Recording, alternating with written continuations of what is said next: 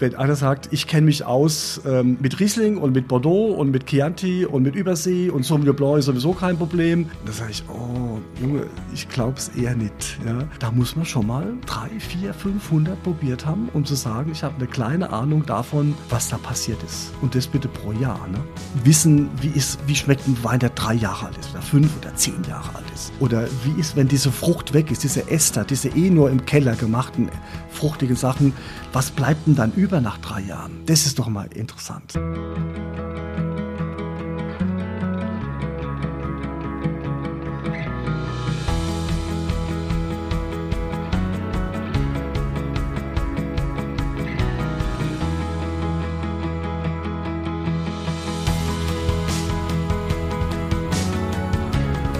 Herzlich willkommen zum Winzer Talk. Ich bin Daniel Bayer und das ist der Podcast zur Website wein-verstehen.de.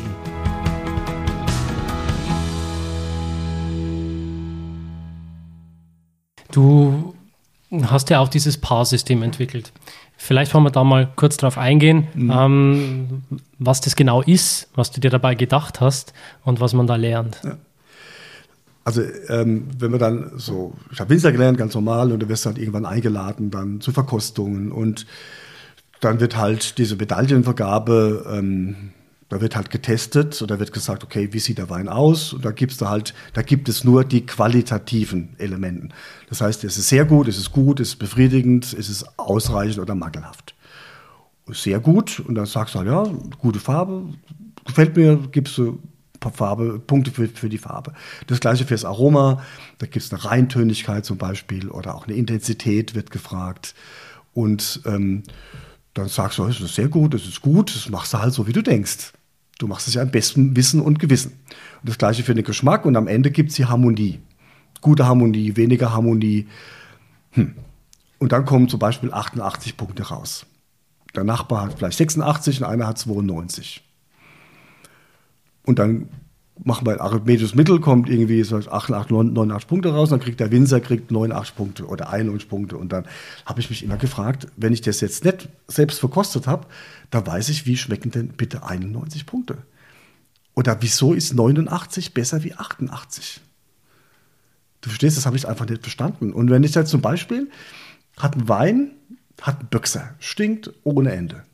Da musst du ja für die, für die Intensität des Geruches müsste man ja, wenn man den Bogen richtig interpretiert, müsste man das ja sehr hoch ankreuzen. Also der stinkt extrem viel und wenn viel gefragt ist, ist das ein gut im Sinne von viel, aber der Büchser stinkt ja. Also Büchser ist ein Weinfehler. Also kreuze das wahrscheinlich nicht nach Intensität an, sondern nach Böxer. Aber das ist gar nicht die Frage. Und da war die sogenannte Reliabilität, die Prüfgenauigkeiten. Und da habe ich gesagt, nee Leute, das mache ich nicht mehr. Das ist Quatsch. Das ist so, und dann habe ich gesagt, lass uns doch mal gucken, wenn ich weiß, wo der Wein herkommt. Also nicht vom Winzer natürlich, kein Weingut, sondern ich kenne das Klima und ich kenne die Menge pro Hektar, ich kenne vielleicht ein paar Analysedaten. Und wenn ich dann geübt habe und dann weiß ich ungefähr, wie das zu schmecken hat. Das muss man einfach üben. Üben, üben, üben. Und dann mache ich sie erstmal frage ich mich, und das ist das PR, ist das P steht für P für Produktinformation, wo kommt das her?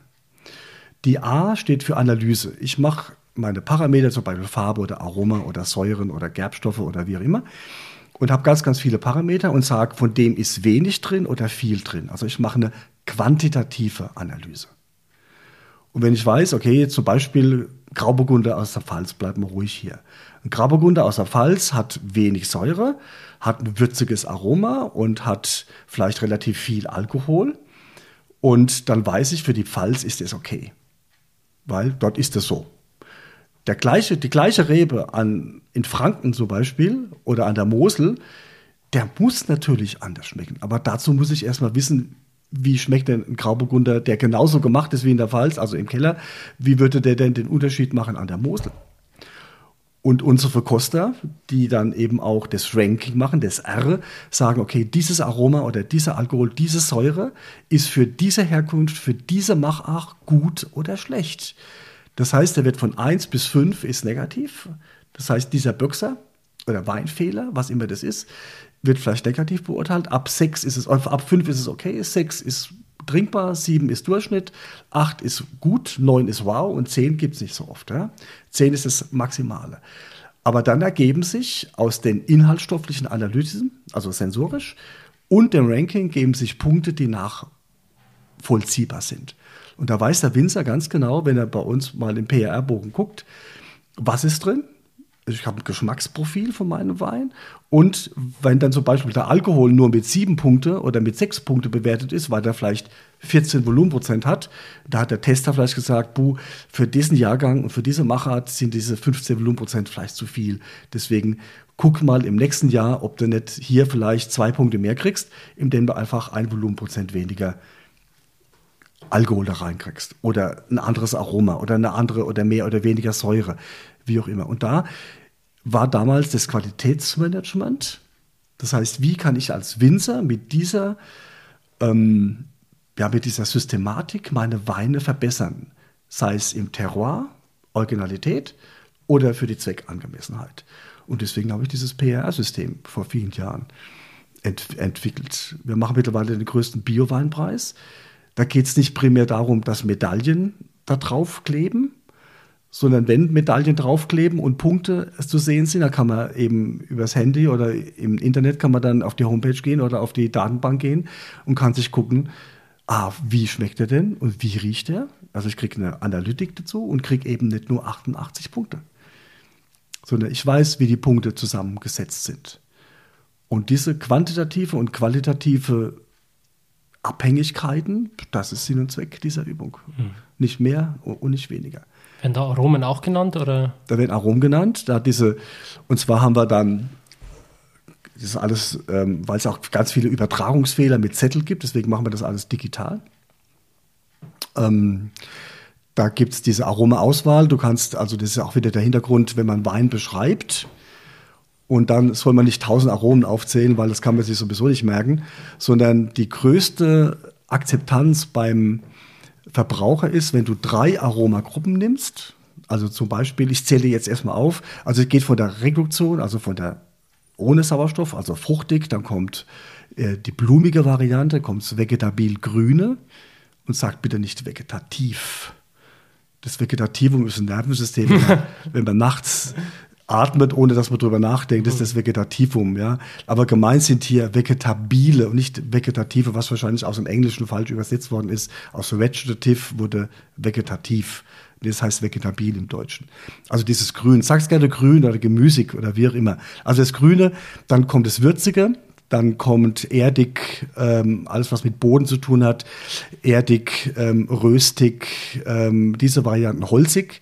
Das ist eine Aromagruppe, da kommen die balsamischen Noten wie Honig und Wachs zum Beispiel und dann kommen die animalischen Noten wie ähm, ja, frisch gerittener Gaul und äh, Bauernhof. Bauernhof, ja, und vielleicht auch Katzenpipi und so. Ähm, sehr unterschiedliche Arten, wo man animalische Aromen hat oder nasser Hund. Und die letzte Aromagruppe sind die chemischen, das heißt, ist alles chemisch, aber chemisch meint hier zum Beispiel Nagellackentferner oder Uhu, so Kleb, Klebstoff und Essig vielleicht auch.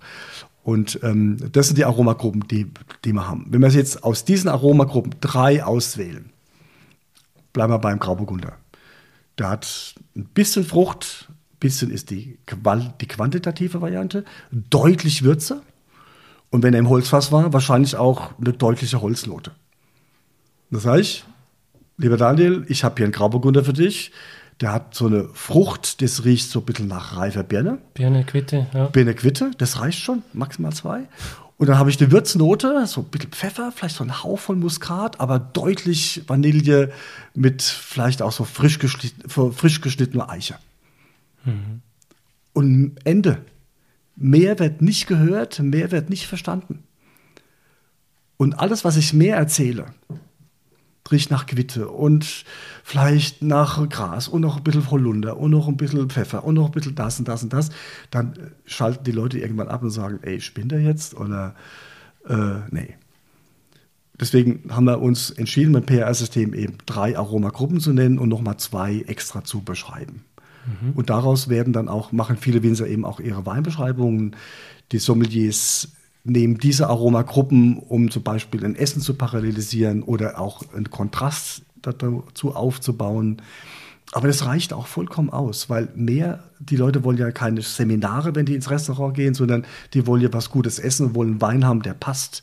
Deswegen kann man hier auch sagen, es gibt immer eine Kick-Variante, also eine gegensätzliche Orientierung zu einem würzigen Essen, zu einer Bratwurst oder zu einem würzigen Tofu zum Beispiel, nämlich einen frischfruchtigen Riesling das wird eine Kick-Variante. Hast, hast, du auch die, ja?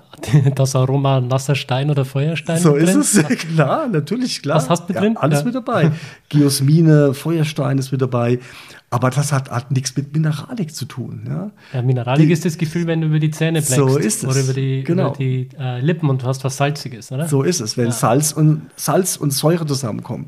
Das hat natürlich kein Aroma, aber das kribbelt ganz ordentlich in der Nase. Deswegen gibt es jede Menge Nasenaspekte auch bei uns oder Irritationen. Haptik. Haptik, das hat was mit Gefühl zu tun. Aber jetzt sind wir schon deutlich in der Sensorik. Ne? Ja. Aber das, wenn man nur über das Aroma redet und dann reicht es vollkommen aus, diese tausend Aromen, die da drin sind, eben maximal in drei Gruppen, maximal pro Gruppe zwei Aromen zu benennen. Mhm. Ja, viele, die ja. auch mit dem Thema Wein anfangen, die denken immer so, ähm, äh, Geschmack ist etwas, was, was sich nur in Aromen ausdrückt.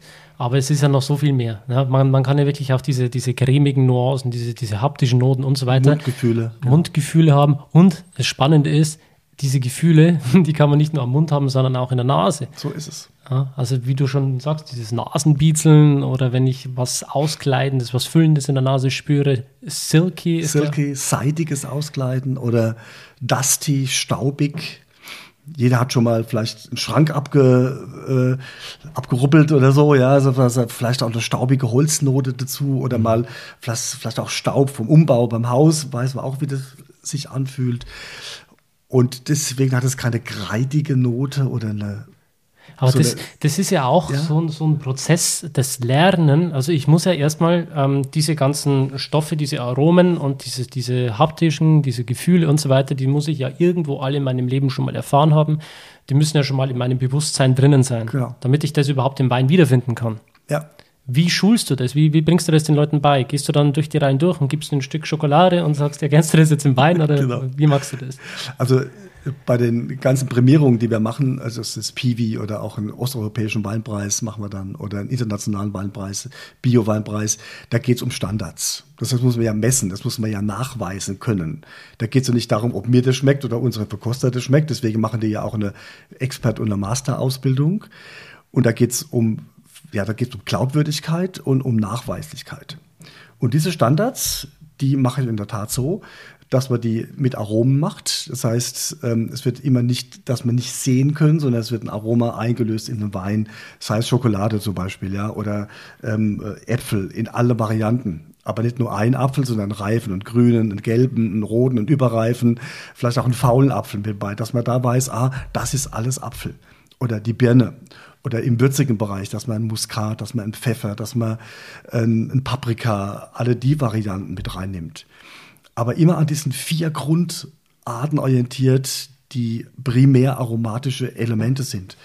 Und dann weiß ich auch, wenn ich jetzt Klima habe und eben ein Hot zum Cool Climate zum Beispiel, auch das wird geübt, was kann in einem Hot Climate niemals drin sein oder was kann in einem Cool Climate niemals drin sein. So ganz grob, also ich rede jetzt mal von ähm, Deutschland und von Süditalien. Dazwischen, da drin zwischendrin gibt es ja jede, jede Menge. Das heißt, wir gehen dann vom groben Klima in den Standards, in der Ausbildung, in die kleinen Regionen, zum Beispiel das Piemont. Oder man kann es auch so weit runterbrechen, jetzt zum Beispiel, wenn man am Bodensee ist, wie schmeckt Lindau zum Beispiel? Oder wie schmeckt Bad Dürkheim? Könnte man machen. Natürlich in einem großen du Durchschnitt. Mhm. Weil diese regionalen Sachen, die werden dann natürlich je kann man nicht alles in der Ausbildung. Deswegen wird auch hinterher die, nach der Ausbildung muss jeder oder die meisten spezialisieren sich dann zum Beispiel auf eine Region und eine Rebsorte. Und, und was, was sind das für Leute, die diese Ausbildung dann bei dir machen? Also kommen die schon aus der Weinbranche oder wollen die dann irgendwie in der Weinbranche arbeiten? Also es sind also erstmal Männer, Frauen, jung, alt, äh, ganz unterschiedliche Motivationen, aber alle, was sie alle gleich haben, sie wollen wissen, warum das so ist. Hm.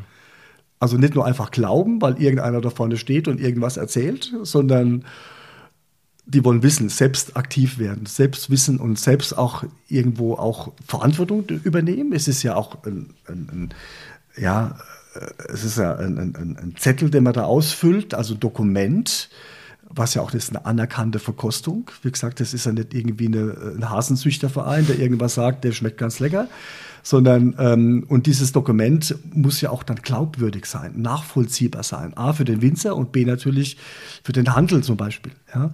Und deswegen sind es Leute, die das alle gerne wissen wollen. Das sind Winzer, das sind Sommeliers, das sind aber auch Rechtsanwälte oder Ärzte oder äh, ja, Hand, Handwerker. Einfach.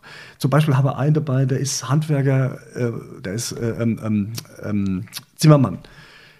Da kann dir alle Holzvarianten auseinanderhalten. Ja? Super kein, kein anderer sagt, ich, hab, ich weiß genau, wie eine Eiche, wie eine, äh, wie eine Buche riecht und wenn die im Frühjahr geschlagen wird und wenn die dann geschlagen wird und wenn diese Hölzer im Barrik, wie die zum Einsatz kommen, da bin ich der Fachmann drin, weil das kenne ich von meiner anderen beruflichen Tätigkeit. Oder einer sagt, äh, ich, bin, ich bin Gärtner, ich kann dir 25 Lavendelsorten auseinanderhalten. Oder einer ist Bauer und sagt, äh, ich habe es mit Äpfeln. Ja? Ich, ich habe 25 Sorten Äpfel bei mir zu Hause. Oder 25 äh, Pferdesättel. Oder so. Ja. genau. Ja. Oder auch die animalische Note für, ist für einen ähm, Pferdezüchter kein Problem. Mhm. Ja? Als Beispiel jetzt. Klasse. Und so kann jeder halt so sein, sagt, ich glaube nie, wenn einer sagt, ich kenne mich aus ähm, mit Riesling und mit Bordeaux und mit Chianti und mit Übersee und Sauvignon Blanc ist sowieso kein Problem. Und da sage ich, oh, Junge, ich glaube es eher nicht. Ja? Nur mal als Beispiel, wenn jemand sagt, ich kenne mich aus mit Bordeaux. Dann sage ich, ja, was kennst du denn da? Ah ja, ich war da schon ein paar Mal dort und ich probiere da regelmäßig Wein. Und dann sage ich, okay, wo warst du denn da in Bordeaux? Ah ja, Bordeaux halt ja, ähm, kennst ein paar Ecken. Klar gibt es, Bordeaux hat 100.000 Hektar, ja. So viel wie ganz Deutschland. Und zum Beispiel hast du es Medoc, du hast es Saint-Emilion, du hast es äh, das Anto de Mer und viele wieder oder eben auch das Graf, ja. Und da hast du ganz erstmal so grobe Ecken und dann natürlich noch kleine Ecken und im Medoc hast du Bas-Medoc und Haut-Medoc, Pauillac und dann kommen die ganzen Grüß und Grand Grüß und ähm, also Bordeaux macht jetzt mal umgerechnet 16.000 Weine im Jahr. Rot, Weiß, Gelb, Grün, alle Varianten. Im Barrik und im Stahltank und fruchtig und nicht fruchtig und wie auch immer. So, und dann kommt einer und sagt, ich kenne mich aus in Bordeaux und hat vielleicht 50 Weine probiert. Dann ist das einfach nicht glaubwürdig. Deswegen, wenn man in Bordeaux oder wenn man deutsche Riesling das Gleiche, ja, da muss man schon mal drei, vier, 500 probiert haben, um zu sagen, ich habe eine kleine Ahnung davon, was da passiert ist. Und das bitte pro Jahr. Ne? Hm. Ja, jetzt stelle mir vor, da sitzt jemand und sagt, er ist Weinkenner. Was sagt das dann aus? Ja, was sagt das aus? Ich kenne jemanden, der einen kennt, der ein Glas halten kann? Oder, oder was heißt das? Ach, je, je länger ich in dieser Weinbranche bin und je mehr ich lerne, desto mehr weiß ich, wie also, wenig ich weiß. Weil mit jedem Wissen, das man irgendwie hat, äh, sieht man wieder fünf neue Türen. So ist es, ja. Mit Fragen die man vorher vielleicht noch gar nicht hatte, weil es noch gar nicht im Bewusstsein war. Ich weiß, was ich nicht weiß und das ist relativ viel. Aber auch das wäre ehrlich, ja. Aber ich denke, das ist auch das Wichtige, dass man nicht nur für sich alleine, klar, diese Analytik übt, sondern auch immer im Gespräch miteinander bleibt mhm. und sagt, ah, guck mal, heute Abend probieren wir mal irgendeine Region oder irgendeine Rebsorte oder irgendeine Machart. Verschiedene Barrikausbaue, verschiedene Solis, verschiedene Schwefelvarianten. Ähm, ich mache ja für die Schulungen dann auch aus einer Rebsorte, aus einer Lese, aus einem Saft fünf, sechs verschiedene Weine, um zu sehen, was prägt den Wein wirklich. Und dann immer wieder zurück, ah, das war das Klima, ah je, und dann hat der die Idee und dann kann man darüber reden. Und ähm, wo sitzen wir denn? Ah, wir sitzen gerade in einem blauen Raum zum Beispiel. Ah, blau wirkt enorm auf Kühle zum Beispiel oder auch für Salzigkeiten das Sehen, unsere Wahrnehmung, wie kriegen wir das jetzt wieder geregelt mit der Analyse mhm. von der Chemie her? Und das sind Prozesse, die sind zu üben, die sind immer zu überdenken und am Ende geht es, um die Objektivität hinzukriegen, mhm. nie darum, ob dir das schmeckt. Am Ende geht es immer darum, ob es dir schmeckt, aber um die Wahrheit ein bisschen näher zu kommen vielleicht. In Vino Veritas. Geht es darum zu verstehen. Und das hast du ja auch dann in deinem Podcast drin. Wein verstehen. Wein verstehen. Ich wusste, nie, ich wusste damals nicht, welches Fach, Fass ich damit aufmache. ich habe wie ich das erste Mal gelesen habe, dachte ich, okay, der will das auch wissen, wie das geht. Ja. Und es geht nicht um Recht haben. Also uns geht es nicht um Recht haben. Hm. Uns geht darum, vielleicht auch exakt trennscharf nachzufragen, was meinst du denn mit Terroir zum Beispiel? Oder was meinst du mit Fruchtigkeit? Oder was meinst du, dieser Wein riecht nach Apfel? Meinst du jetzt einen grünen Granny Smith? Meinst du einen roten Apfel? Meinst du einen reifen, einen überreifen? Meinst du einen, einen Apfelkuchen mit Sahne obendrauf? Oder meinst du einen Apfelbrei mit Zimt? Oder was meinst du mit Apfel? Den von meiner Oma. Den von meiner, ah, den habe ich jetzt zum Beispiel noch nicht probiert. Ist nicht mein Problem. genau. Ich kenne natürlich nur mein, den Apfel von meiner Oma. Ja? Und wenn deine Oma in Weiden wohnt und meine hier in der Pfalz, dann könnte da ein aromatischer Unterschied äh, sein von der gleichen Sorte. Aber genau darum geht es. Und dann nicht recht zu haben, sondern verstehen, was du meinst und verstehen, vielleicht von dir aus verstehen, was ich meine. Ja, das dann, sind wir wieder beim Thema NLP, oder? Ja, natürlich. Da hast du ja auch ja. Aktien Oder drin. Analysedaten verstehen, sagen, hören und verstehen, das sind so drei ganz unterschiedliche Dinge. Das, das würde mich noch interessieren, Ja. dieses, dieses Thema NLP. Wie, NLP? Wie, wie verwurschtelt man das mit Wein? Also, Also ich gibt da so zwei Varianten. Das NLP, neolinguistische Programmierung, ähm, ist ja, wurde entwickelt letztendlich dann auch für Business-Berufe. Also sei es Beratung, sei es auch Marketing, ganz klar. Ich komme eher aus der anderen Ecke. Bei uns heißt es TZI oder TA. Das ist die themenzentrierte Interaktion oder die Transaktionsanalytik. Ähm, themenzentriert heißt, wir haben ein Thema und äh, die Interaktion heißt, wir reden miteinander über ein Thema. Und da ist die Frage, wer redet, wie redet man, welche Körpersprache hat man, wie viel Nähe, Distanz hat man dabei, wie redet man, ist man e- echauffiert und aufgeregt, bah, bah, bah, der hast keine Ahnung von dem. Oder sagst, ganz langweilig vielleicht. Ja?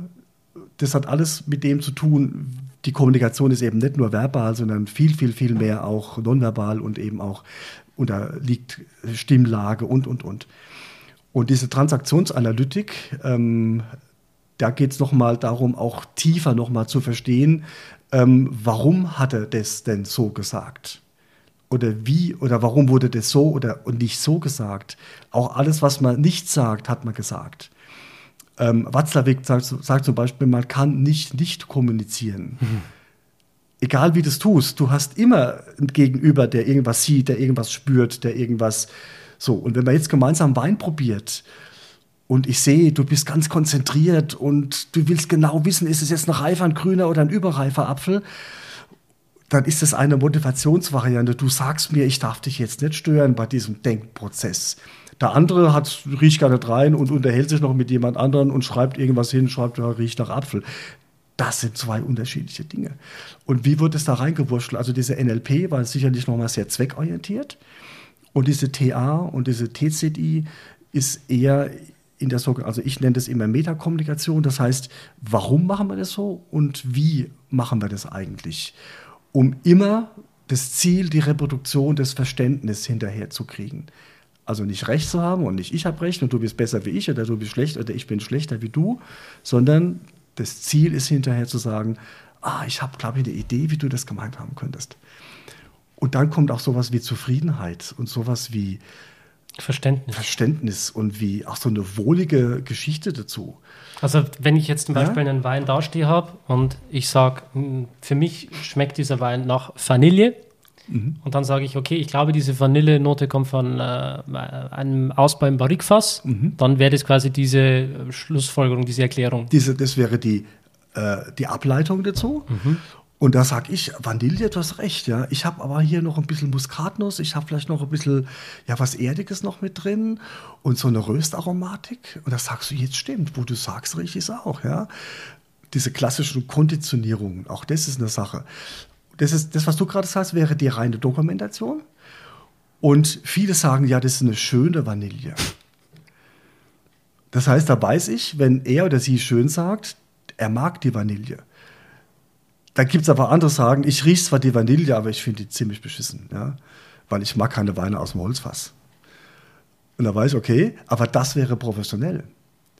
Und dann weiß ich auch, er kann oder sie kann Vanille riechen, mag das zwar nicht, aber sie kann das differenzieren. Und das ist unser Ding. Das ist PR. Und nicht, weil ich es nicht mag, ist es schlecht. Nee. Sondern überlegt bitte, was hat der Winzer denn für eine Idee gehabt? Vielleicht hat er den ja in, den Wein ins Holz gelegt, ins Holzfass gelegt, weil er keinen Tank mehr hatte. Ja? Kann, kann, kann, kann das sein. Es kann aber auch sein, dass er den Wein ins Holzfass gelegt hat und sagt, oh, ich mag, damals habe ich meine, hat die große Liebe, kam aus Kalifornien und da habe ich diesen ersten Chardonnay aus dem Holzfass ich werde es nie vergessen, der erste Kuss, ja, und dieser erste Chardonnay. Wir waren da in Mendocino County und haben da diesen Chardonnay getrunken und mit diesem Barbecue mit den Indianern. So, es war so toll. Und deswegen mache ich den Chardonnay bei mir heute auch so. Das ist doch Verständnis, oder? Mhm. Und dann ist es wahrscheinlich der Wein, nicht der Wein, sondern ist wahrscheinlich die große Liebe, die da prägend war, um diese Weinstilistik zu machen. Das, das ist Wein. Ich habe es auf jeden Fall visualisiert jetzt. Ich habe jetzt ein Bild im Kopf. Aber du meinst, das ist eine ist die Dokumentation, das ist vollkommen okay, vollkommen wertfrei, vollkommen in einer direkten kausalen Nummer und alles andere, was dann an Erinnerung, an Philosophien, was ja oft die Winzer reden, ich denke, das ist oft die Motivation, warum sie was machen. Mhm. Und wenn man da genauer hinguckt, NLP, TA, warum hast du das so gemacht? Lass uns doch mal gucken, wie wir das vielleicht noch ein bisschen ausgeprägter machen könnten. Oder wie kriegen wir vielleicht deine Herkunft und deine Sehnsüchte in den Wein rein? Und wie kannst du das im Marketing deinen Kunden verkaufen?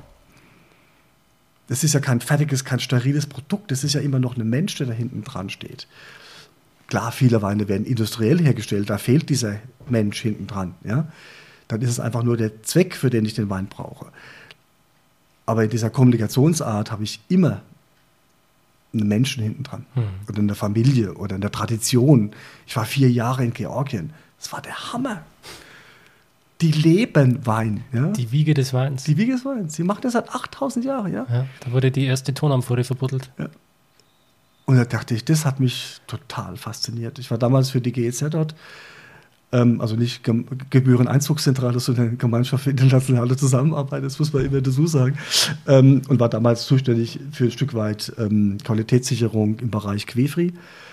Das heißt, Unterschiede einfach herausarbeiten, welche Rebsorten im Quefri wie arbeiten und warum das so ist und wie man das übertragen kann, wie man das Marketing vor allem machen kann. Also Quefri, kurz für die Leute, also, die es nicht ja, wissen, sind, ist, ist, ist diese, diese Tonamphore. Tonamphore, mhm. genau. Also wie kann man diese Tradition letztendlich dann auch verstehen über das, was wir uns eben unterhalten haben.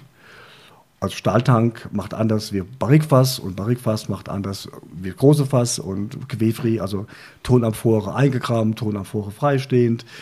So Sachen. Da muss man halt viel ausprobieren, mhm. um zu verstehen, was da passiert. Ja. Und vieles versteht man einfach auch noch nicht, muss man an dieser Stelle auch einfach sagen.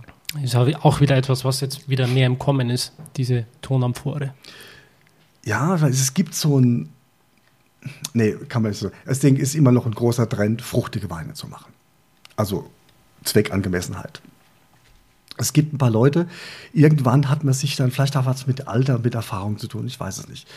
Möchte ich jetzt keinem zu nahe treten. Aber ähm, irgendwann hat man sich an dieser Frucht, an dieser Jugendlichkeit, an diesem ewig jungen, gigantisch reduktiven, so heißt es ja, irgendwann satt getrunken. Das heißt, ich will jetzt mal wissen, wie, ist, wie schmeckt ein Wein, der drei Jahre alt ist oder fünf oder zehn Jahre alt ist. Oder wie ist, wenn diese Frucht weg ist, diese Ester, diese eh nur im Keller gemachten fruchtigen Sachen, was bleibt denn dann über nach drei Jahren? Das ist doch mal interessant. Und wie entstehen diese Tertiäraromen? Mhm. Wie verändert sich ein Nerosobrenoid im Verhältnis zu einem Eiweiß? Ja, da schließt sich wieder der, der ja. Kreis zum Beginn unseres Gesprächs, ja. zu den Tertiäraromen. und was ist jetzt interessant? Es geht um besser, schlechter. Es geht einfach, ah ja, und ob mir das schmeckt oder nicht, ist nochmal eine andere Nummer. Mhm. Aber da merkst du halt, es gibt Weine, die sind nach drei Tagen, nach drei Jahren tot oder nach zwei. Und die andere, die sagen nach zehn Jahren erst, was sie können. Ja. ja du brauchst halt eine gewisse Phenolik, du brauchst Säure, du brauchst ein Rückgrat, das den Wein trägt, ähm, Schwefel. Auch das, ja. Also auch da haben wir dann angefangen, ja, weil wir müssen im PR, müssen wir auch immer, oder ganz viele Leute fragen, wie lange kann ich denn, denn lagern? Und du hast ganz am Anfang auch mal gesagt, wird er besser oder schlechter, der Wein. Und es ist irgendwie so in der Bevölkerung, in den Köpfen drin, alter Wein ist guter Wein und junger Wein ist, naja, ist halt junger Wein. Aber ähm, nicht so einfach ist es natürlich auch wieder nicht. Und deswegen haben wir angefangen, hm, was macht denn den Wein lagerfähig? Mhm. Und die Lagerfähigkeit hat immer was mit Oxidation zu tun. Deswegen ist unsere Lagerfähigkeit, wenn wir das da hinschreiben, also wir messen seit vielen Jahren jetzt die Leitfähigkeiten, also die inhaltsstoffliche Stromvarianz, ich nenne das mal so, Stromleitfähigkeit und die Redoxpotenzial. Also Redox ist das Wort, wird zusammengesetzt aus Oxidation und Reduktion. Also wenn irgendwo was reduziert wird. Kenne ich noch aus dem Chemieunterricht. Muss Redoxreaktion. Genau, das ist es, ja. ja. Das heißt, welche Stoffe in dem Wein werden langsam oxidiert? Oder schnell oxidiert, je nachdem. Und wenn ich das im Dekanter mache, dann oxidiert es relativ schnell. Und ähm, welche Werte, welche Messwerte bei welcher zum Beispiel Verschlussvariante, ob ich jetzt einen Kork oder einen Drehverschluss habe, ähm, habe ich dann hinterher in meinem Wein drin. Und dann kann ich sagen, wenn das ein, das ist ein negativer Logarithmus, der da gemessen wird, und alle unsere Weine, die im PRR-System, besser im Internet unter Bioweinpreis zum Beispiel sehen könnt, ja, nicht alle, ich darf nicht lügen, die meisten haben diesen Messwert hinterher. Und wenn das jemand genau wissen will, wie viel Millivolt das eben sind, und dann kann man das hinterher auch messen. Man kann ganz klar sagen, in, bei der Oxidation, bei der Temperatur, bei der Lagerung wirst du bei dem Wein in ein, zwei, drei Jahren den Wert erreichen, wo der Wein sein ganzes Potenzial zeigt. Ob das besser oder schlechter ist, keine Ahnung. Es wird auf jeden Fall anders sein.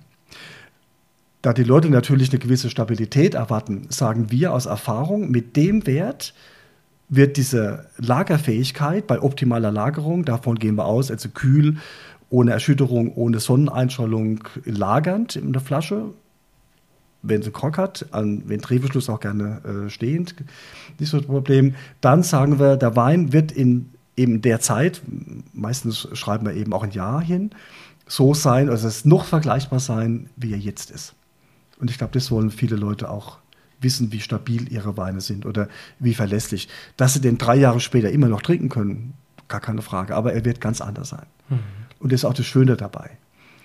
Aber im deutschen Weingesetz steht drin, dass die Weine stabil sein müssen. Fährst du über die Grenze, hier ein paar Kilometer weg, da sagen die, wieso wollt ihr stabile Weine? Das ist doch Schöne am Wein ist es doch, dass es sich entwickelt. Das ist doch wie den Menschen auch. Obwohl ganz viele Leute wollen, glaube ich, immer jung sein, oder? Die ewige Jugend. Das ist doch das, ja, der Jungbrunnen, wie auch immer. Nee, aber das ist doch schön. Wenn du mal 20 bist, bist du 20. Wenn du 40 bist, bist du 40. Und wenn du 60 bist, dann bist du immer noch der gleiche, aber du wirst ganz anders sein, weil du hast andere Erfahrungen, du hast andere Schwerpunkte. Boah, das ist doch Leben. Mhm. Und Wein ist Leben für die Franzosen zum Beispiel. Entwickelt sich. Entwickelt sich. Deswegen, die einen schneller, die anderen langsamer. Der eine will es, der andere will es nicht. Der andere ist dafür gemacht, der andere will es, ist nicht dafür gemacht. Aber gemessen kann man das an dem Rettungspotenzial. Ja. Interessant. Aber das erste Mal jetzt gut. Ja. Das Und das machen wir auch. Wie gesagt, das kann man auch dann die Winzer. Ähm, also wir können sogar Rückschlüsse ziehen auf die Bodengesundheit zum Beispiel. Mhm. Das heißt, wenn jemand mineralisch düngt, hat er andere Leitfähigkeiten, als wenn zum Beispiel der Boden optimal versorgt ist mit Bodenbakterien zum Beispiel. Das heißt, die Bandbreite an Mineralstoff lässt sich ein Stück weit eben ableiten. Mit und das finde ich total spannend. Ja. Und du merkst es auch an Komplexität, an nicht aromatischen Komplexitäten im Mund. Und das dann, wie sich unterschiedliche Böden oder Gesteine anfühlen. Und jetzt gibt es, jetzt bin ich mal so ein bisschen, ähm, eine kleine Sache gibt es vielleicht doch mit dem Boden und mit dem Gestein. Es gibt Untersuchungen auch, ähm, die sagen, dass die Art der Bakterien, die sich im Boden ansammeln, ein Stück weit daran sich orientieren, welche Gesteine, also welche pH-Werte, welche Gesteinsarten vorhanden sind. Und wenn diese Bakterien jetzt diese humose Masse verstoffwechseln in Nährstoffe, dann ist das Gestein vielleicht doch ein bisschen zumindest prägend, aber nur indirekt prägend dessen, was man dann hinterher im Glas hat. Mhm. Kalk, Schiefer, Porphyr. Zum Beispiel, ja. Also warm und kalt hat sicherlich zu tun. Trocken und nicht, also trocken und feucht, äh, mittlere äh, Bodenfeuchte, trockene Bodenfeuchte, wenn man sich dann überlegt, dass die Rebe in den ersten 60, 80 Zentimeter oder 40 Zentimeter eigentlich holt sie sich 90 Prozent ihrer Nährstoffe. Also nicht unten, wie man das immer hört. Nee, da, wo lebendige Masse ist, da ist, da spielt das Kino, da spielt die Musik. Ja. Und wenn das eben optimal läuft, und da ist die Gesteinsvariante möglicherweise auch dafür verantwortlich, welche Bakterien das tun und wie sie es tun. Und dann orientiert sich die Rebe immer am Minimalwert. Das heißt, an dem Nährstoff, der am wenigsten da ist, an dem orientiert sie sich mit der Aufnahme aller anderen. Es macht also keinen Sinn, wenn ich Magnesiummangel habe im Boden, viel Stickstoff zu düngen. Das wird sie nicht aufnehmen.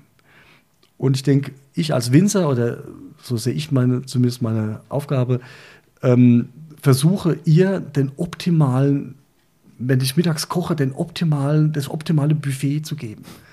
Dass sie sich auswählen kann, ah, heute nehmen wir mal Salat, heute nehmen wir mal mehr Fleisch oder mehr Gemüse oder mehr Nudeln oder Kartoffeln oder vielleicht doch eine Mehlspeise. So, dass er nicht immer das Gleiche kriegt. Das wäre so Fast Food, das wäre vielleicht auch das, ähm, mal ganz plakativ gesagt, vielleicht auch das ähm, mineralische Düngen sondern sie kriegt aufgrund der Bakterien und aufgrund der Biodiversität eben unterschiedlichste Kombinationen angeboten. Und ob sie das dann nimmt und wie sie es nimmt, pff, keine Ahnung. Man muss, muss meine Reden fragen, die da oben stehen. Ob es ihnen schmeckt. genau. Ich habe zum Beispiel in dem einen Stück, ist jetzt 75 Jahre alt, habe ich immer zwei Stücke drin. Die machen mir alle zwei, drei Jahre, haben die einfach keinen Bock. Und da stehe ich mir vorne hin und sage, Leute, ich reiß euch raus. Dann spüren sie aber, oder? Und dann sagen die, oh, ist ja gut, ist ja gut. Ja, nicht, bleib mal ganz ruhig. Ja, so, ich übertreibe jetzt, aber die spüren das. Es scheint es irgendwie zu gehen. Ja. Die sind ja nicht blöd. Was sagst du eigentlich zu solchen Experimenten? Das würde mich jetzt auch mal interessieren. Da gibt es doch so Experimente, wo man äh, äh, die Reaktion von Pflanzen messen kann wie man ihnen gesinnt ist. Das bestimmt schon gehört, oder? Ja, also was, was im Befehlfall geht, also es sind zum Beispiel Schwingungen, elektromagnetische Schwingungen auf gewisse Eiweiße, das weiß man ja auch beim Humanen, also im elektromagnetischen Feld verändert sich Eiweiße, gehen positiven, negativen Pol. Das kennt man alles natürlich auch. Warum sollten die Eiweiße in der Pflanze da nicht drauf reagieren? Es gibt Winzer, die beschallen auch ihre Weine mit ACDC oder mit Bach oder mit äh, wie auch immer. Und entsprechend habe ich natürlich bei tiefen Bässen, also sehr energiereichen Schwingungen, andere Kombinationen drauf. Ob das dann wirklich kausal ist oder nicht kausal ist, ist eine andere Variante. Ähm, man weiß auch mittlerweile, diese sogenannte Mykorrhiza, das sind große Pilzgeflechte im Boden, ähm, die Informationen von einem, zum Beispiel im Wald, wenn es Fressfeinde kommen, zum Beispiel, werden, nutzen das nicht die Wurzeln untereinander, sondern diese Mykorrhizen diese, was Lebendigkeit eben, wenn ich da einfach Glyphosat drüber spritze, dann ist das alles kaputt, ja. Also diese Mykorrhizen, diese Kommunikation unter Bäumen, dann wissen die, ähm, wenn die Fressfeinde zu uns kommen, dann muss ich jetzt einen Bitterstoff zum Beispiel produzieren, damit dieser Käfer oder diese Larve da eben nicht angreifen kann. Und diese Kommunikation, das kennt man eben. Und ähm, gehen wir eins weiter, da kommt man in diese energetische, das heißt, dieses, wenn ich schlechte Laune habe. Ich kenne zum Beispiel viele Kellermeister, die sagen, wenn du keinen Bock hast, heute zu arbeiten, dann gehst du heute nicht in den Keller. Diese schlechte Laune brauche ich hier unten nicht. Weil meine Häfen reagieren darauf. Da gehst du raus im Wingert und da setzt dich auf den Traktor oder machst Buchhaltung, alles gut. Ja? Aber du gehst mit deiner schlechten Laune nicht hierher entsprechend, das kann man jetzt esoterisch sehen oder vielleicht spinnert äh, interpretieren, aber da ist was dran. Ja? Wenn ich keinen Bock habe, dann sollte ich besser nicht arbeiten. Ihr kennt alle, oder die, die vielleicht auch heute zuhören, die wissen, jeder hat mal einen guten und mal einen schlechten Tag. Und es gibt Tage, da sollte man besser im Bett liegen bleiben, oder? Und es gibt Tage, da läuft es einfach super gut. Ja? Und so geht es den Pflanzen auch. Und ich glaube wirklich, dass diese, ähm, diese gute Laune oder dieses ja, vielleicht auch mit den Pflanzen reden, also das auf jeden Fall als Lebewesen zu akzeptieren. Und nicht nur als Traubenproduktionsmechanismus, ich sage es mal so ganz technisch, mhm. sondern zu sagen, hey, da oben gibt es ein paar, die machen einen super guten Job und die anderen machen das eher weniger, aber vielleicht auch dass ich gar nicht vorsätzlich hingehe, sage, dass ich muss es so wachsen, das muss so aussehen, sondern die wachsen so, wie sie wollen. Ja? Und wenn ich denen den Freiraum lasse, indem ich zum Beispiel keinen Rebschnitt mache, vielleicht als Beispiel, über Haare schneiden kann man sich unterhalten, über Fingernägel auch noch. Viele mögen es nicht, ne? also, aber über Finger abhacken kann man sich eigentlich nicht mehr unterhalten. Also, wann schneide ich da Laub ab, ja? Und tut es so in der Pflanze weh? Ich, ich, ich denke es mal ganz menschlich, ne? Die haben Neosopressor, also diese, diese, äh, diese Rezeptoren, diese Nosoprezeptoren, äh, die sind natürlich auch Schmerzrezeptoren, hat man so noch nicht gefunden, aber man weiß, dass es Eiweißreaktionen gibt darauf. In der Biodynamie kann man das eben auch durch diese ähm, Visualisierung, durch diese ähm, Bilder eben auch sehen, wie sich Kristalle im Wasser zum Beispiel zusammenballen.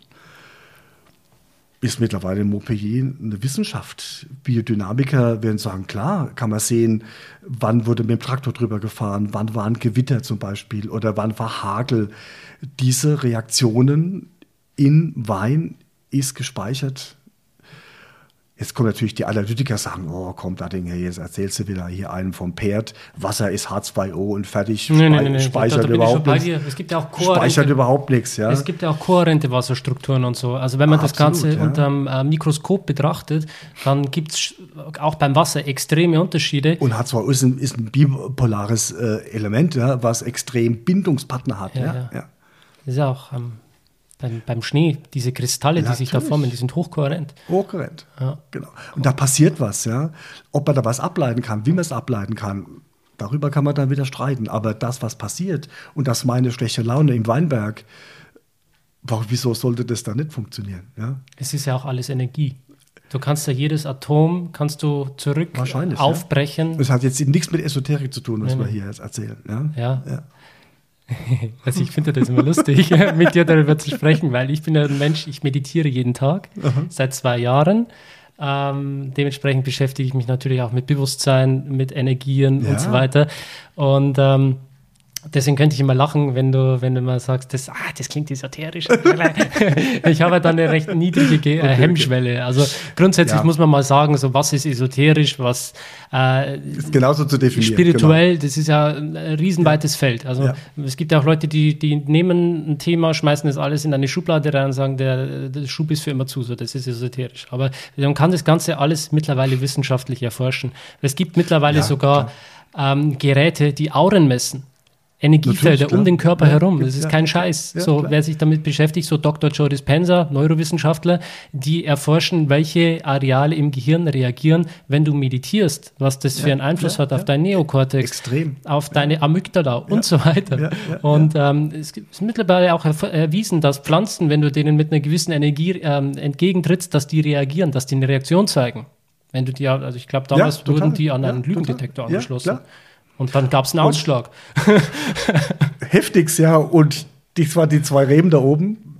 Der eine lügt mich immer an. Ja, ich glaub dir das. Also, ähm, Aber mit denen habe ich richtig Spaß. Ich, ich kann ja. auch diese Winzer verstehen, die diese, diese Vibes einfach nicht im Keller haben. Oder ja, ja ist, äh, also ein schönes Beispiel. Ähm, es gibt ja auch Menschen, die haben den grünen Daumen und es gibt Menschen, die haben ihn ja, eben nicht. Die lassen den Kaktus Warum ist das äh, so? vertrocknet. Die machen genau. vielleicht eins zu eins das Gleiche, das kannst du vielleicht sogar reproduzieren, aber bei einem klappt es und beim anderen eben nicht. nicht. Ja, genau. Why? Schönes Beispiel war auch, äh, ich, man macht ja ganz viel mit Piwis, mit pilzwiderstandsfähigen Rebsorten und da war ich, war vor zwei Jahren war das in Beaupellier und dann kommen wir ganz nichts Bio oder sowas, sondern einfach, oder ist ein Winzer, der sein Terroir liebt. Und er sagt, er hat singende Reben. Das heißt, was ist das denn? Singende Reben. Ich habe das aufgenommen, ich kannte das vielleicht noch mal geben, vielleicht kannst du das irgendwie da einbauen in diesen Podcast oder sowas.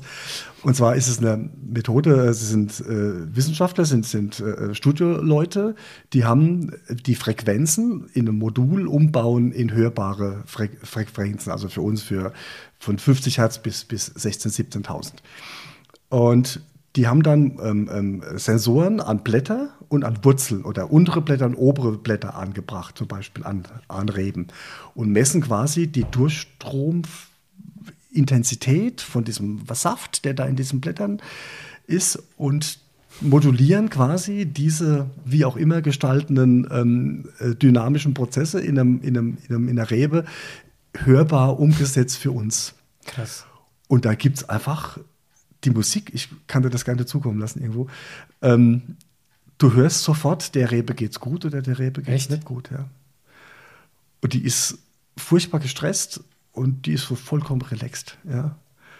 Und das hat mich total fasziniert. Und das jetzt nicht von irgendwie, ähm, wie gesagt, mit äh, Meditation oder so irgendwas, sondern Winzer, der ganz normal und sagt, hier, ich habe singende Reben und das war mal einer, der war mal da, kam aus Holland und der hat das gemacht. Und hat es dann, so einem Weinfest, da hat es dann einfach die Musik laufen lassen die Musik, also die Reben haben dann die Musik zum Weinfest gespielt. Ja. Du hast jetzt gerade Meditation als Synonym für Hammer. Esoterik verwendet, ja. um dich zu rechtfertigen. Scheiß drauf. ich, ich, ich, ich, das ist so diese Schublade. Es lebe da, hol, die hol mal mal irgendwas es, aus der Schublade genau, raus. Es lebe die Trennscheibe. genau. Entschuldigung. Ja, ich bin auch nur Mensch. Nee, nee schön, alles klar. Super, super, spannend, ja. Aber diese singenden Reben, das hat mich total fasziniert auch, ja. Mhm. Also ich bin ja auch Rationalist. Also ich, muss mich da vielleicht jetzt auch kurz ja, ja erklären. Ingenieur auch. Ich bin genau. Ingenieur. Aber ich, ich mache halt auch nur Dinge, wo ich weiß, die sind äh, wissenschaftlich erwiesen und die sind irgendwo erklärbar. Ja. Und da gibt es mittlerweile so viel. Wir sind mittlerweile ja. so weit, was diese ganze Forschung betrifft und so weiter. Und das ist so spannend. Wenn du mir sagst, da, diese Pflanzen singen, dann glaube ich dir das. Weil du, du hast überall Energie und du hast überall Frequenzen. Ja. Alles ist Schwingung. Ja. ja. Alles ist genau Schwingung. So. Ja? Unser ganzes Leben, du kannst, jede einzelne Zelle. Du kannst alles, diesen, ja. diesen Tisch, auf dem jetzt dieses Mikrofon steht, der ist natürlich jetzt fest, der ist grobstofflich. Aber wenn du das auf eine atomare Ebene herunterbrichst, dann sind es Moleküle, das sind Atome, die das alles zusammenhalten, die genauso schwingen. wie meine Hand oder sonst was.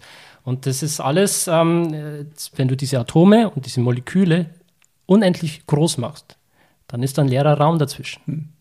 Dann ist da ein leerer Raum oh, dazwischen. Oh, ja.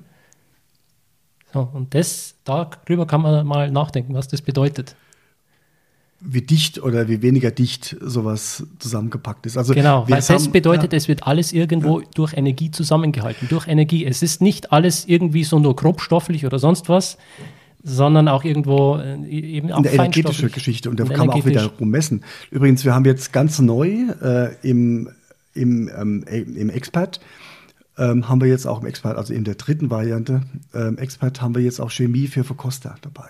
Hm.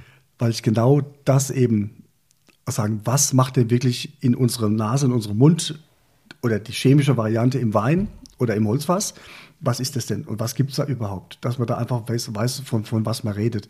Und da geht es auch um diese Schwingungen und um hm. diese Atomaufbau und Polymerisationen und ähm, wer reagiert mit wem und dieser ganze Stoffwechsel, ja, gigantische Kombinationen aus Millionen von Möglichkeiten, die da im Wein eben passieren können, ja. Und darum, ich denke, es hat vielleicht so ein bisschen was mit Demut zu tun auch. Wie ich das erste Mal, ist ein lieber Freund von uns, der hier auch Chemiker ist und ähm, der hat sich dann bereit erklärt, dieses Chaos, das sagt er, für die Chemiker ist, ist, ist, ist das ein Chaos, weil wir haben gerne klar funktionierende Elemente, aber nicht so ein Chaoskram wie Wein, ja, wo so viele tausend Möglichkeiten gibt. Aber äh, wenn wir das vorbereitet haben, ist genau das kommt auch raus, dass diese enorme Vielfalt, was dieses Produkt hat, hm. und dass es alles kein Zufall sein kann, ja. Oder warum soll, warum sollte ich das so entwickelt haben, so komplex entwickelt haben? Da kommen wir vielleicht auch in diese religiöse Geschichte mit rein, ja? äh, wo ich denke, ähm, ich bin ja in meinem zweiten Leben Diakon und äh, ich glaube auch, dass es kein Zufall ist, dass zum Beispiel dieser Wein in dieser Komplexität, dass wir Rezeptoren in der Nase haben, die das aufnehmen können. Das können ja auch ganz andere Rezeptoren sein. Hm. Warum können wir gerade das riechen? Oder, äh, oder auch schmecken, ja? Es ist gigantisch äh, äh, komplex, bis es da zu einem Geruchseindruck kommt und warum ähm, bewegt uns der so hoch emotional. Ich habe als Therapeut oder als Diakon oder als Krankenpfleger eben auch mit Leuten gearbeitet, die nichts mehr riechen, nichts mehr schmecken konnten und dann eben auch gemerkt, wie wichtig dieser Genuss ist. Und wenn uns das fehlt, wenn diese Sinne nicht mehr gehen, also dieses, wenn man sinnlos durchs Leben geht, dann hängt man sich einfach irgendwann an, an, an nächsten Baum, ja. Deswegen ist diese lapidare Hinweis bei Corona jetzt, äh, ah ja, dann funktioniert der Geruchssinn nicht mehr. Oh, da gehen bei mir zehn Lampen an, wo ich sage, Himmel, Hilfe. Was passiert da mit diesem Virus? Ja, und was wird, was passiert mit uns Menschen, wenn wir nichts mehr riechen, nichts mehr schmecken können? Ja, es funktioniert keine Sexualität mehr, es funktioniert keine Orientierung mehr. Wenn man mit blinden Leuten arbeitet, zum Beispiel, die stehen auf und sagen, oh, hier riecht's nach Bad, hier ist die Küche, hier ist der Flur, hier jetzt, jetzt sitze ich im Auto, die orientieren sich in ihrer Umwelt nach Olfaktorien.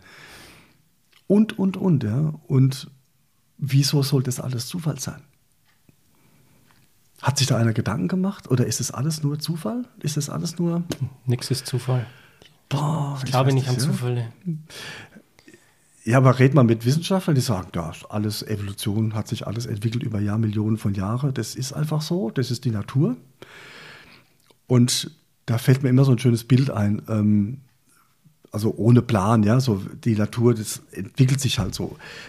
Jetzt bin ich kein Wissenschaftler, gebe ich auch ganz klar, zu. Aber wenn ich ein Haus baue, und so hat es einmal mal versucht, versucht zu erklären, wenn ich ein Haus baue und dann sagt man, ja, fangen wir mal an, gucken wir mal, dass wir so ein paar Steine kaufen, dann fangen wir mal an zu mauern, mal gucken, vielleicht das Fenster und ein paar Leitungen noch und, und so. Und äh, mal gucken, dann steht irgendwann wahrscheinlich das Haus so funktioniert es nicht, sondern es braucht einen Plan. Es braucht einen relativ genauen Plan. Du musst wissen, welche Materialien werden du wie verbaust, um da hinterher ein Haus stehen zu haben. Und andere sagen es halt, jetzt stell dir vor, du hast alle diese Materialien auf einem Haufen. Und dann schmeißt eine Granate rein und dann steht hinterher nach dem Knall steht das Haus. Das ist eher unwahrscheinlich. Jetzt, ich weiß, es ist vielleicht zu plakativ und zu einfach, aber das bringt einen dann schon zum Nachdenken. Ja? Wo ist der Plan? Wo kommt der Plan her? Wo ist die Energie, die den Plan gemacht hat? Ob wir das Gott nennen oder Energie, egal. Ja? Aber sind wir wirklich alleine oder so? Ja? Ist es alles ein Zufall, dass das bei mir in der Birne so funktioniert oder bei dir? Wir können gerne diese Schublade aufmachen. ja, gerne. Diese, diese Büchse. Aber wow, ich, weiß, ich, weiß nicht, ob die Zuhörer da Lust drauf haben. ja, können wir ja gerne mal machen, ja. Philosophie wir, und. Wir können hier gerne noch tief, tief eintauchen. Tief eintauchen. Also ich hätte auch noch einiges auf Lager. Gerne. Ähm, ich finde es total spannend. Ja. Ich auch. Und genießen, ja. Was hat das mit Menschsein zu tun? Ja? Ich glaube, das sind was Gutes kochen. Und da sind wir wieder bei der Originalität des Grundproduktes. Gemüse. Energie von Gemüse. Ja? Wo kommt die Energie her? Wenn ich da ein Industrieprodukt habe auf dem Teller und oder wenn ich ein Bioprodukt habe oder wenn ich also ein biodynamisches Produkt habe, ja, was macht das mit mir? Nicht nur ernährungsphysiologisch, sondern auch wirklich energetisch. Ja? Was Kann passiert, ich meine, wenn, ich, wenn, ich, wenn ich ein Tier esse, das das Leid des Todes erfahren hat? Ja, vielleicht so, ja. Das im Schlachthof war. Das, und ja vielleicht noch zwei Jahre vorher in der Massentierhaltung ja, groß, dass diesen groß geworden unglaublichen ist. Stress und diese Angst in ihren Faszien, in ihren Proteinen gespeichert hat. Und das nehme ich auf, ja. Oder auch Thema Mikroplastik, ja. Ja, wir können gerne Fische. diesen Loop Fische öffnen, ja, aber ich brauche dazu eure Unterstützung, liebe Zuhörer. Ja, was wollt ihr hier hören? Ja, schreibt mir gerne mal einen Kommentar ähm, auf iTunes. Wenn euch diese Folge gefallen hat, gebt der Folge fünf Sterne. Ich würde mich auf jeden Fall freuen. Ähm, das war jetzt heute ein Ausflug in die Balz zum Martin. Wir haben jetzt lange gequatscht. Es ist, glaube ich, ähm, eine tolle Folge dabei rausgekommen mit viel, viel Mehrwert, mit vielen äh, Inhalten, wo, glaube ich, jeder so ein bisschen was für sich mitnehmen kann. Vielleicht auch was, wo man drüber nachdenken kann, wo man sich mal zu Hause hinsetzen kann mit einem Glas Wein und vielleicht selbst ein bisschen philosophieren kann. Ähm, Martin, ich sag tausend Dank für deine Expertise, für deine, für deine Erklärungen, für deine Kausali Kausalitätsketten. Ja, gerne, ja. ja, das, das, ist übrigens das, was passiert, wenn man den äh, Martin fragt, ob er mal was zu Aromen erzählen kann. Ja? Dann äh, sitzt man hier eineinhalb Stunden und quatscht über singende ja. Reben. Zum Beispiel, genau. Ein bisschen Humor gehört auch dazu. Ja, unbedingt. Wein ist was, was äh, Spaß machen muss und Freude machen muss und Freude macht auch, genau. Ja. Und einem beschwingt und ja. erheitert. Unbedingt, unbedingt, unbedingt. Weil wo aber der Wein fehlt, stirbt der Reiz des Lebens. So ist es, genau. Genau. Ja, ich habe auch Danke zu sagen. Ähm, und ich hoffe, hat euch da draußen auch ein bisschen Spaß gemacht. also, wenn ihr Fragen habt, gerne an Daniel schicken oder so. Oder guckt mal bei PR vorbei und äh, vielleicht habt ihr ja auch Lust darauf, äh, genauer reinzugucken in so in die Weinthemen oder in die Wahrnehmung oder wie auch immer. Ja, ich würde mich natürlich freuen. Ich, ich werde es auf jeden Fall verlinken, auch ähm, deine Websites, wo man dich findet. In den Show Notes findet ihr alles. Und ähm, wie gesagt, wenn euch das gefallen hat, gerne fünf Sterne bei iTunes und einen Kommentar. Teilt es in euren Stories bei Instagram, damit noch viel mehr Leute von dem ganzen Thema Wein hier erfahren und vielleicht Lust haben, auch mal das ein oder andere Glas zu verkosten und ja, sich ein paar Gedanken dazu zu machen, wo diese Aromen herkommen, wie das Ganze entsteht und welchen Einfluss der Mensch aufs Thema hat. Und was es mit euch macht. In diesem genau. Sinne, cheers. Tschüss, Dankeschön. Schön, dass du dabei warst. Wenn dir dieser Podcast gefallen hat, dann bewerte mich auf iTunes. Wenn du Fragen hast oder mehr Informationen zum Thema Wein suchst, dann schau auf meiner Website wein-verstehen.de vorbei. Bis zum nächsten Mal.